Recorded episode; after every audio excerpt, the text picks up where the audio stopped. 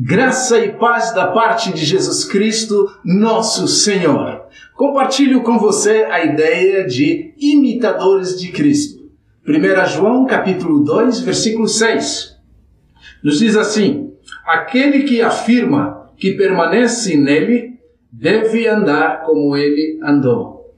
Meu caro amigo, irmão e irmã, é para o nosso próprio bem que o Senhor, ele se coloca como o nosso maior caminho e modelo a quem nós devemos imitar na nossa jornada neste mundo, porque afinal de contas, para o bem da fé, para o avanço do evangelho, nós precisamos e devemos fazer com que sejamos discípulos consistentes. Por quê?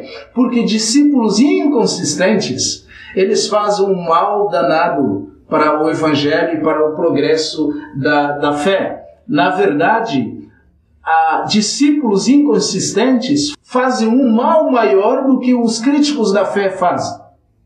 Uma das coisas que pode atrapalhar a nossa fé é sermos discípulos inconstantes, inconsistentes. E não há arma mortal para que o evangelho morra do que um testemunho fraco dos cristãos. Assim dizendo, para que ah, pessoas sejam alcançadas a Cristo e vejam o Evangelho na prática, nós precisamos imitar ao Senhor como ele nos manda fazer, porque nos diz o texto mais uma vez: aquele que afirma que permanece nele deve andar como ele andou. Que Deus te abençoe. Amém.